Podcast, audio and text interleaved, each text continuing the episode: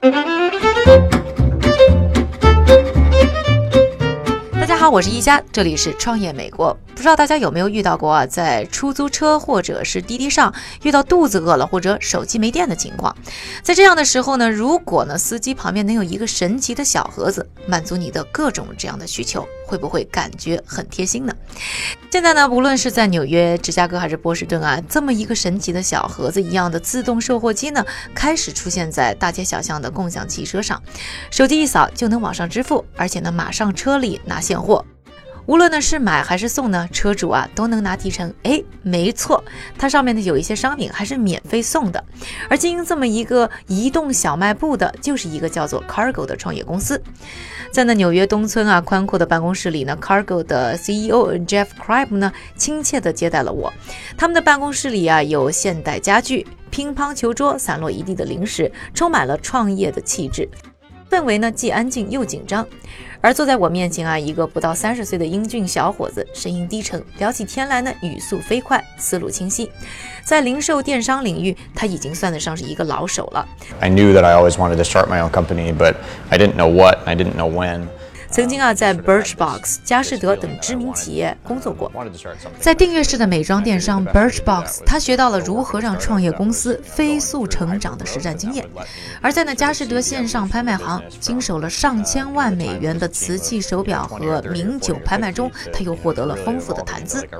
在市场啊打磨多年，他呢才最终决定将埋藏在心里已久的想法呢付诸实际。一个呢装载在共享汽车上的名叫 Cargo 的自动。售货机。You feel like you've kind of bought into this idea, and then there. 就在成立短短两年的时间内啊，这个想法已经催生了一家呢拥有二十五名员工的公司，并获得了上万名车主和乘客的支持，并拥有了八百七十万美元的融资。如同呢所有创业项目一样，从想法到现实，Cargo 呢经历了不断的打磨。And also fight through, you know, it's it's kind of like an actor trying out for a part, like when you're raising venture capital. 一开始呢，Jeff 和创业伙伴呢花了九个月的时间去做便捷零售机的模模型。又用了两个多月的时间做市场的测试，确认反响不错之后呢，才去纽约找到了创业项目的加速器 TechStar 游说，终于呢，在二零一六年底呢拿到了第一笔种子投资，并在二零一七年正式成立。成立之后呢，按照共享汽车高层的建议，Cargo 把零售机进行了更加方便便捷的优化，能够直接的查看商品，并在手机上完成支付，这样就有了我们今天看到的这么一个多功能的零售盒子。实物，背靠大树好乘凉。Cargo 先后找到优步和 Lyft 进行合作，并迅速的开展了业务。对于 Cargo 这样把传统的小卖部带到车上进行零售的模式，阿里巴巴从事生鲜电商新零售的 Emily 总结道：新零售的本质是人货场的重构，人由原来的消费者向消费和合作生产者的角色转变，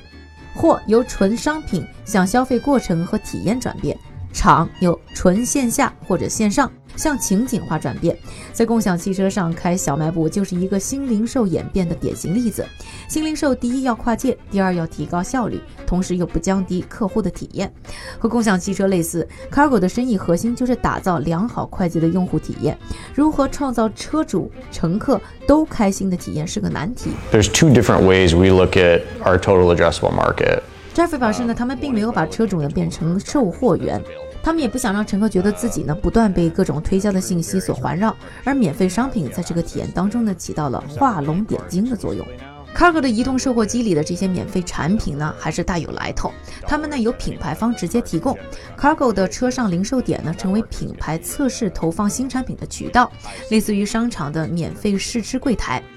有一次呢，Cargo 就联合韩国面膜公司做过一次呢很有意思的合作，乘客呢可以在车上呢买面膜敷在脸上，给旅途呢带来不少的乐趣。So I think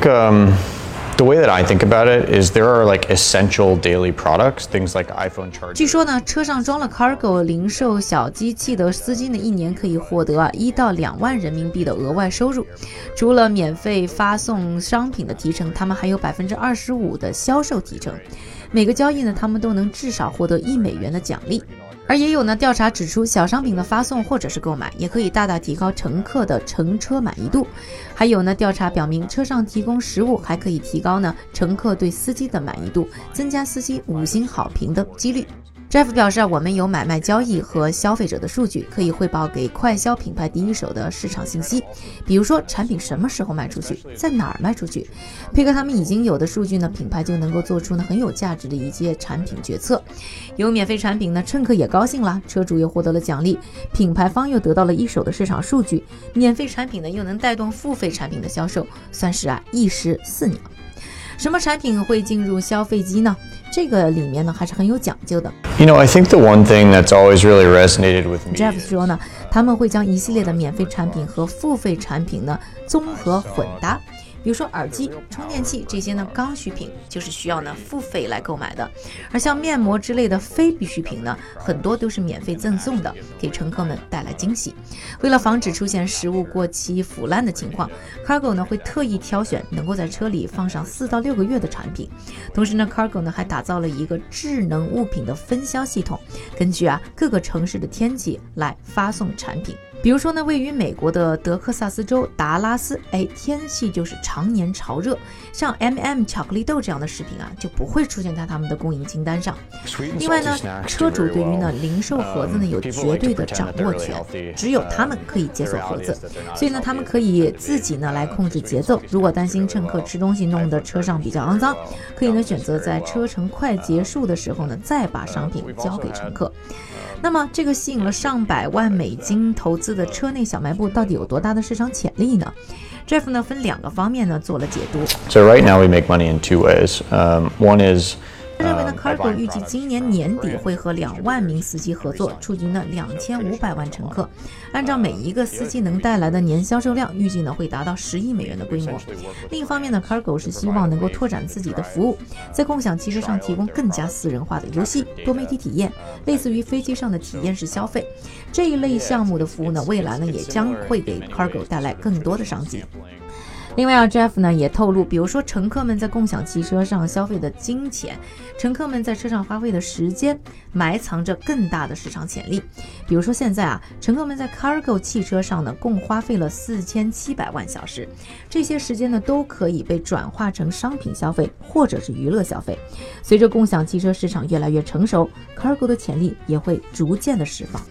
You know, I think it's 目前呢，Cargo 已经进军了东南亚，开始和新加坡当地最大的共享车服务商 Grab 开展合作。乘客呢在 Cargo 上的消费可以和他们的车费呢在一起呢进行结算。Jeff 表示，目前还没有进军中国的计划，但中国作为世界最大的共享汽车市场之一，将是他雄心勃勃的下一个目标。展望未来，无人汽车的出现必然会让呢车上零售场景呢变得更加的自然和方便。it is different. I mean, the way that we operate in Asia is different. We have a licensing business in Asia. 满信心的说呢，他希望在未来的无人汽车上，像福特啊、特斯拉这样的汽车厂商，或者 Uber 这样的共享汽车平台，能直接在车内装上零售系统。Cargo 呢可以作为服务物流提供商，这让人非常的激动。不知道你对于这样的一个移动性的车上零售服务终端有什么样的看法？是不是它会成为你的贴心好伙伴，或者在未来会成为下一个投资风口呢？感谢给我们的留言，关注创业美国的微信、微博账号，以及关注我的个人微博陈一佳，将会和你分享更多有意思的资讯。这里是创业美国，感谢各位的收听，我们下周再见。